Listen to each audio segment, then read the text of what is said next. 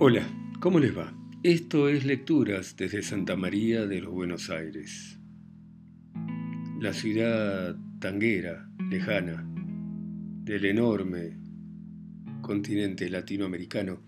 Y hoy vamos a comenzar a leer la novela Gardel.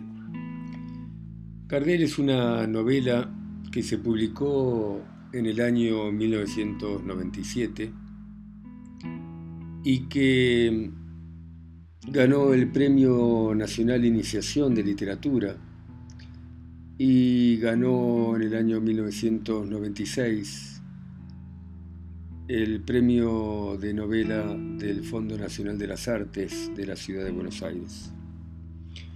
Y cuenta la historia de Carlos Gardel, desde que se va de Buenos Aires en el año 33 hasta su triste final, el 24 de junio de 1935.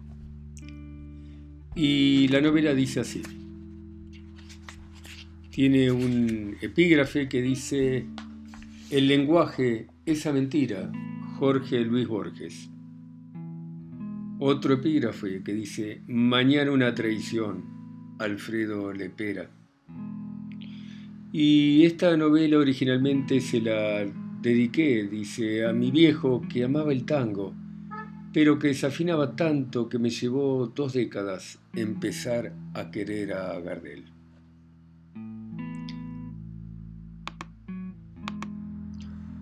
Domingo 23 de junio del 35. ¿Volver? ¿Para qué volver? Para que Barceló me liquide? Piensa Gardel mientras mira las aspas del ventilador que dan vueltas sin remover el aire. Esas aspas parecen hélices, dice en voz alta.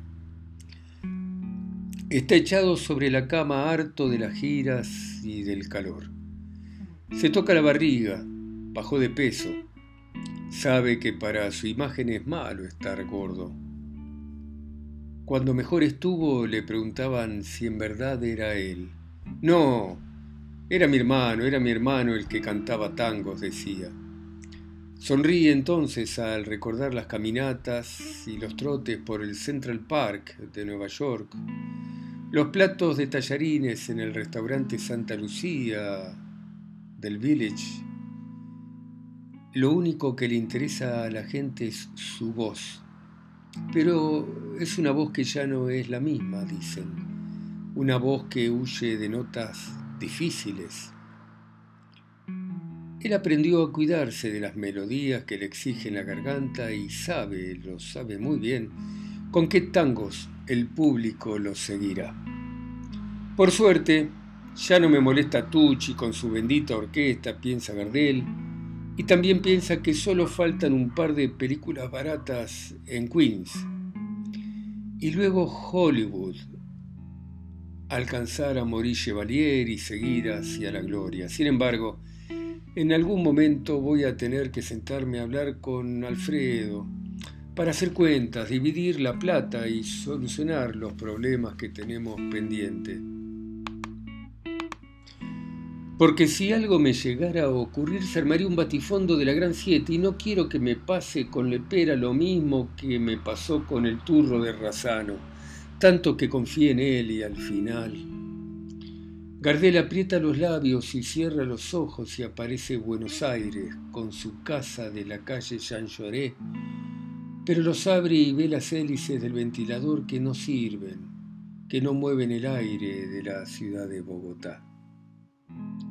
Se acomoda de costado para dormir un poco. Está harto de Asaf, de Plaja, de Corpas Moreno y del resto. Está harto de sentir que perdió a Lola y no sabe por qué. Está harto del miedo que le producen los viajes en avión, de las fechas previstas y del itinerario que fijaron los empresarios, harto de los contratos. El ventilador le tira el aire y piensa de nuevo en Lola, en volver con ella a Buenos Aires con la frente marchita. Ahora si vuelvo, Barceló me va a matar. ¿Quién sería si pudiera volver? ¿Me habrá perdonado? Tal vez los radicales olvidaron que festejé la revolución de Uriburu. El que me hizo meter la pata entonces fue García Jiménez y su tango. Insistirán con que estoy viejo, que ya no canto como antes. No puedo sacarme de la cabeza las butacas vacías del teatro. Enfrente había cola para entrar a escuchar a Charlo. El éxito es puro grupo, puro camelo. ¿A qué volver? ¿Acaso este exilio, este exilio no es la gloria? Solo tiene ganas de saber qué será de Lola, de morir. En un rato vendrá la manicura y el peluquero, aparecerá también alguno de sus guitarristas, sus escobas, como él los llama, para hacer alarde de la última conquista. O vendrá Lepera a joderle la vida con la vieja historia de su corista francesa tuberculosa. Está aburrido de la cara anónima de esa gente que no lo quiere ver a él, sino al zorzal, al mago, al hombre de la sonrisa perfecta y el fuji, el fungi requintado. El éxito es eso, piensa Gardel. Apretujones, manos que me rompen la ropa, que se llevan pedazos del bolsillo o que me roban los zapatos. Si no fuera porque tengo que saber qué pasó con Lola, si no fuera por Hollywood y la inmortalidad, si no fuera porque no puedo volver a Buenos Aires y seguir con vida, mandaría todo al carajo y me rajaría a alguna parte del mundo donde pudiera estar en paz. A la costa azul, por ejemplo. Amo la costa azul. ¿Y la gente, el público, el pueblo? Pregunta una voz dentro de él. La gente, que le vaya a cantar Artita Rufo a la gente, dice Gardel. Y es en ese momento de la tarde que entra Alfredo Lepera. ¿Se puede? Pero pasache, sentate. Gardel no abre los ojos.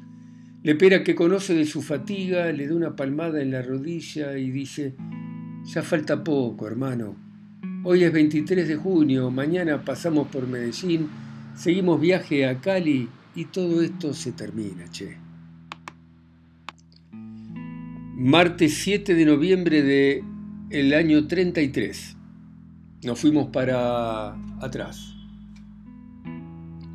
El Graham Pesh, conducido por el aviador, deja la casa de Rosano, atraviesa las calles empedradas del barrio de Flores de la ciudad de Buenos Aires y desemboca en una avenida larga y desierta. Luego gira en dirección al río y enfila hacia el centro. Gardel ocupa el asiento de atrás. Fuma en silencio, está dolido y está triste. El chofer lo observa a través del espejo retrovisor. ¿Lo dejó sin vento y amurado, no, don Carlos? Gardel tuerce la boca con rabia hacia adelante y apoya su mano en el hombro del chofer. Ese turro siempre me quiso pasar, Antonio. Ahora va con los otarios a dárselas de bacán.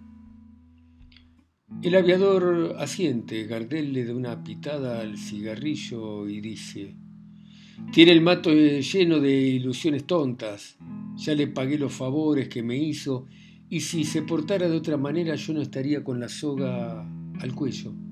El auto cruza la calle Jujuy y el chofer suspira. Discúlpeme, don Carlos, don José siempre anduvo en la mordida y debe haber levantado el muerto hace rato, si es más vivo. Gardel lo interrumpe, se adelanta otra vez y le dice casi al oído. ¿Y yo soy un pelandrún? ¿Eso querés decir, Antonio? Don Carlos, yo, el aviador disminuye la velocidad y cruza la avenida Entre Ríos. Está bien, no digas nada, sí tenés razón. Gardel lo palmea, se deja caer sobre el asiento y se pierde mirando las casas bajas de Montserrat. Pensar que por acá empezó todo. ¿Por acá? El chofer conoce la historia, pero ve una buena oportunidad para que su patrón deje de pensar en Razano y en la plata que se llevó y piense en otra cosa. Mira, Razano paraba acá, en un café sobre la calle Moreno y Entre Ríos. Gigena, otro amigo, hizo una tenida en su casa para que nos conociéramos, porque quería ver quién era el que cantaba mejor. Pero si habrán pasado años. El automóvil sigue en dirección al Paseo de Julio, mientras el aviador observa a través del espejo cómo Gardel tira el cigarrillo y enciende otro. Pero después se fueron para arriba, dice. No te podés imaginar las que pasamos, che. Pero le fue bien. ¿Qué quiere decir que te vaya bien? Gardel se encoge de hombros, echa la ceniza hacia afuera y se apoya con aire triste en la ventanilla. Si el infeliz de Razano no hubiese gastado lo que es mío, ahora estaría nadando en oro. El aviador dobla en fila para el sur y decide no abrir más la boca. Y no tendría que estar yendo a donde vamos. Gardel baja el tono de voz. ¿Cómo hago para decirle a don Alberto Barceló que no le puedo pagar? ¿Cómo hago? El resto del trayecto no hablan. Gardel se ha sacado el sombrero Tilbury y fuma con expresión sombría. El aviador empieza a sudar. Minutos después cruzan el riachuelo y se internan en la provincia de Buenos Aires. ¿Y si volvemos a casa, don Carlos? Ya no puedo volver, Antonio. Le di mi palabra a don Antonio. Le dije que vendría. Arroja el pucho. Le di mi palabra. Se pasa la mano por la barbilla, se descubre barbudo, y pensar que el ladrón hoy es decente. El aviador disminuye la velocidad hasta detener el auto frente a una casa antigua y de altas paredes con una música extraña. A punto de apagar el motor, Gardel le dice, no, no lo apagues. Abre la puerta, se baja, da un par de pasos y vuelve. Si llega a pasar algo, te tomas el raje, ¿me entendés? Antes muerto, don, don Carlos. Gardel le aprieta el brazo, mira a la calle hacia uno y otro lado, se adelanta y golpea la puerta. El aviador lo ve entrar. Gardel es conducido hacia un ambiente en penumbra, lleno de humo, donde un pequeño ventilador lucha, inútil, derrotado contra la temperatura. Carlitos, se alegra un individuo excedido de peso que se levanta, rodea un escritorio ancho y lo abraza con fuerza. Pero don Alberto, Gardel hace girar el Tilbury entre las manos. Mis respetos. El viejo le indica a su, guardapal, a su guardaespaldas que salga, que los deje solos. Ponete cómodo, che, se adelantó el verano y esto es un infierno. Mi más sentido pésame, Gardel acepta un cigarro que le ofrece el caudillo, lo enciende. Me hubiera gustado venir antes. Ya sé que sos un buen pibe, el viejo se frota las manos y muy ocupado también, con esas actuaciones en la radio, en los teatros, con todas esas giras, sonríe y mira el anillo de sello de su dedo medio. Mira, Ruggerito fue un hijo para mí. Se encoge de hombros. Vos lo sabés, tantos años juntos. A veces lo extraño, pero murió en su ley. Gardel larga el humo del cigarro y apoya su mano sobre su pierna. Gotas de sudor le bajan por el pecho. Tarde o temprano nos llega la hora y la cosa es aguantarla con dignidad, ¿no? Sigue Alberto Barceló. Pero claro, contesta Gardel. ¿A vos no te. acaso, a vos, no te gustaría morir cantando? ¡Epa, compadre! No sea pájaro, pájaro de mal agüero. Gardel frunce el ceño, apoya su espalda, cruza las piernas y niega con la cabeza. El viejo se ríe, tose y corre la lámpara para ver mejor. Gardel sostiene su mirada por unos segundos. El caudillo se humedece los labios. Gardel juega con el cigarro y cubre su mano con el sombrero. Vos también sos un hijo para mí, Carlitos. Oh, yo siempre lo sentí de esa manera, don Alberto. Gardel ve en el aire una fogata opresiva y húmeda. Hay algo siniestro en la actitud del caudillo Barceló, algo alejado de la sensación familiar que los ha unido toda la vida. El viejo se va a sentar en el sillón al lado de él. Siempre te di una mano, Carlito, nunca te dejé en banda. Gardel aplasta contra el cenicero lo que queda del cigarro, se quiere ir. Cuando tuvimos que hacer desaparecer tu prontuario, lo hicimos, ¿no? Bueno, aquella vuelta yo, dice Gardel, cállate, cállate. Cuando aquella noche de Santiago te llevó el prontuario, ¿qué te dijo? Y que venía de su parte, Alberto. Si después vine y le di las gracias.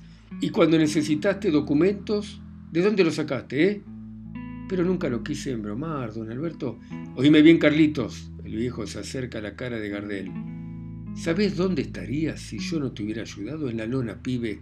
Yo le ordené a Taurel aquella noche que te llevara a la Perú para agasajar al senador y al jefe de policía. Yo le dije que fueran a la Armeronville, que estaba todo arreglado. Gracias a mí llegaste a París, a Niza, a Barcelona, y así me pagás. Don Alberto, le prometo que el caudillo se acerca a pocos centímetros de su cara y Gardel siente su aliento. Me ibas a devolver toda la guita, Carlitos. Y lo voy a hacer, se lo juro, don Alberto. Te avisé que te alejara de las pistas. Los pingos son peores que las minas, pibe. Por una cabeza te volvés loco. Juro que le voy a dar hasta el último centavo, don Alberto. El viejo se tira sobre el respaldo del sillón. Gardel lo mira con ansiedad. El ruido del motor del Graham Page le llega desde la calle. Es lo único que se oye en medio del silencio y del calor de la madrugada. No me jodas, Carlitos. Mira cómo te empilchás. Le toca el saco. Se ve que te sobra la tela, seguro que lo compraste en Londres. Y ese Tilbury y ese reloj de oro, con la vida de High Life que llevas nunca voy a ver un mango, che. Pero compadre, es mucha guita, pibe, dice Barceló. Lo sé, contesta Gardel. La última vez me juraste, es que es verdad, don Alberto. Barceló se toca la barriga y sonríe. ¿Sabes? La de ravioles que habrá cocinado doña Berta para mí. Gardel asiente. ¿Y cómo anda tu mamá? A Gardel se le para el corazón. Un escalofrío le atraviesa el cuerpo por unos segundos, ve todo blanco. Con la vieja no, don Alberto. Con mamá Berta no, por favor. El caudillo lo mira serio. Unas gotas de sudor que estaban en sus mofletes caen sobre el tapizado. Con la vieja no. Mírame, dice Alberto. Cardel ve una mirada que lo dice todo. El ala del sombrero da vuelta entre sus manos. ¿Te acordás, no? El viejo le señala la oreja. Gardel se lleva un dedo hacia la cicatriz, hacia un muy mal recuerdo y asiente. El caudillo se pone de pie, da unos pasos y se acomoda sobre el escritorio. La vieja no, compadre, la vieja no. Está bien, Puede ser, estoy cansado, no ando con vuelta, balancea un pie don Alberto Rullero. Rullerito me falló, ¿sabés, Carlos? Y eso que lo quería. Le juro, compadre. No me jodás, pibe, mirá. Sin pensarlo, Gardel se levanta, se tira encima del viejo y caen sobre el escritorio desparramando una pila de papeles. Luchan los dos. Cuando se abre la puerta y aparece el guardaespaldas, al ver que el tipo saca un revólver, Gardel se arroja de cabeza contra él y lo golpea en la barriga. El matón se dobla y el arma cae al piso. Barceló intenta levantarse, pero Gardel le encaja un rodillazo en la mandíbula. Perdóneme, compadre, yo no quería hacer esto. El caudillo se derrumba hablando. Gardel agarra su sombrero, pisa el cuerpo del guardaespaldas que todavía se retuerce y sale al vestíbulo. Abre la puerta y ve la cara asustada del aviador. En el instante en que se arroja sobre el asiento trasero, aparece el guardaespaldas detrás de él, surge Barceló con una mano sobre la nariz. El aviador no pierde un segundo, mete el cambio y acelera a fondo. Se oyen estampidos de armas de fuego. Nos van a matar, a lo de Delfino, dale, anda, a lo de Delfino. El Graham Pech vuela por las calles del suburbio de la provincia de Buenos Aires. Martes 7 de noviembre del 33. El caudillo con su mano ensangrentada y la nariz dolorida observa cómo el automóvil da vuelta en una esquina y desaparece. Lo voy a buscar, jefe, dice el guardaespaldas. Pucha, el viejo se frota la nariz y se mira la mano con sangre. Ya no estoy para esta cosa, la culpa es mía si hasta le enseñé a boxear. Deje que lo vaya a buscar, jefe, se lo traigo de los pelos. A ese cantante de pacotilla. El caudillo se sostiene en el brazo del pistolero. Anda a saber dónde fue. Buenos Aires es grande y él tiene tantos amigos. Podría ir a cualquier parte, qué joder. Pega duro el desgraciado. Se lleva una mano a la cintura, a la espalda. Vení, entremos. Atraviesa con el guardaespaldas con el guardaespaldas el vestíbulo y vuelve al escritorio. El viejo se agacha para recoger las cosas. ¿Y qué va a hacer, jefe? dice el guardaespaldas. No sé, che, no sé, mirá, no sé. Lo quiero mucho, eh, pero no voy a dejar que por ahí se diga que el chico me jodió. El dolor de espalda obliga a don Alberto Barcelona a hacer una pausa. Ruggerito siempre fue un flor de hijo de puta. A Carlitos lo quiero, pero tiene que aprender, móvete, tráeme algo para tomar, cualquier cosa, una ginebra, tráeme, cualquier cosa, dice el caudillo Alberto Barceló. El guardaespaldas sale y vuelve enseguida con una botella y un vaso. El viejo se limpia la sangre y toma un trago. Más, dame más. El guardaespaldas llena de nuevo la copa. El caudillo bebe la ginebra y se sirve otra vez. Va a tener que aprender, dice. Martes 7 de noviembre del 33. El auto corre a los tumbos sobre el empedrado. Gardel salta de un lado al otro dentro del asiento trasero, mete un dedo en un agujero que tiene en la capota. ¿Será de vieja? Que lo tiró, casi la ligo, hermano. Pero ¿qué hice? ¿Qué barbaridad hice? No me meta miedo, don Carlos, dice el aviador. Ojalá terminemos en la misma celda mientras sea mejor que la que estuve en Ushuaia. Dale, mete pata, Antonio, dale, mete, rajemos. El aviador acelera por el Paseo de Julio en dirección al norte y dobla en la Avenida Independencia. Cuántas noches de vicio, qué manera de meter la pata y se mete la mano dentro del pantalón. Barceló lo quiere, don Carlos, se le va a pasar, más que Barceló, mirá, me hice encima y se limpia los dedos en el tapizado. Las gomas chillan frente a la casa de los de Fino. Un par de perros empiezan a ladrar. Gardel baja, se acoda sobre la ventanilla del chofer.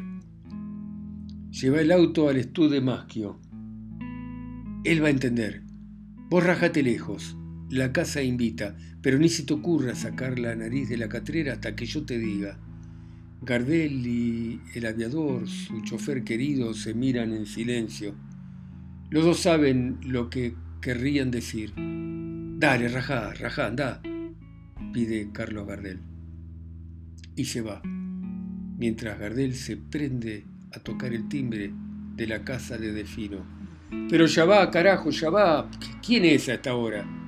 La puerta se abre, aparece Delfino, ojeroso y con marcas de la almohada. Cuando ve a Gardel los ojos se le ponen como huevos. Pero hermano, ¿Qué te pasó? Pasá, pasá, lo hace entrar.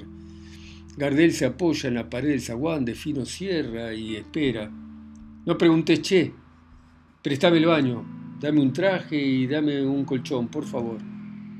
Esta casa es tuya, hermano, vamos para adentro. ¿En qué te habrás metido? ¿Acaso no sabés que la razón la tiene siempre el de Maguita? Se van para el fondo. De fino vuelve a su pieza, Gardel se da un baño y se acuesta el breve sueño está cargado de ominosas pesadillas. Se despierta empapado y hablando. Enciende el velador, pero no está en su casa de la calle Jean Lloré, en su cama de bronce, rodeado de retratos familiares. La luz del día se filtra por las ventanas, se levanta, cruza el patio y se mete en la cocina a poner agua a calentar. Adela, la mujer de Defino, entra y pega un grito. Perdón, perdón, Armando me dijo que estaba, pero pensé que iba a dormir hasta el mediodía. Y la culpa es mía, che, necesitaba un mate amargo. Pero siéntese, yo lo hago, don Carlos. Adela, que no quiero estar solo, no te vayas. ¿Cómo?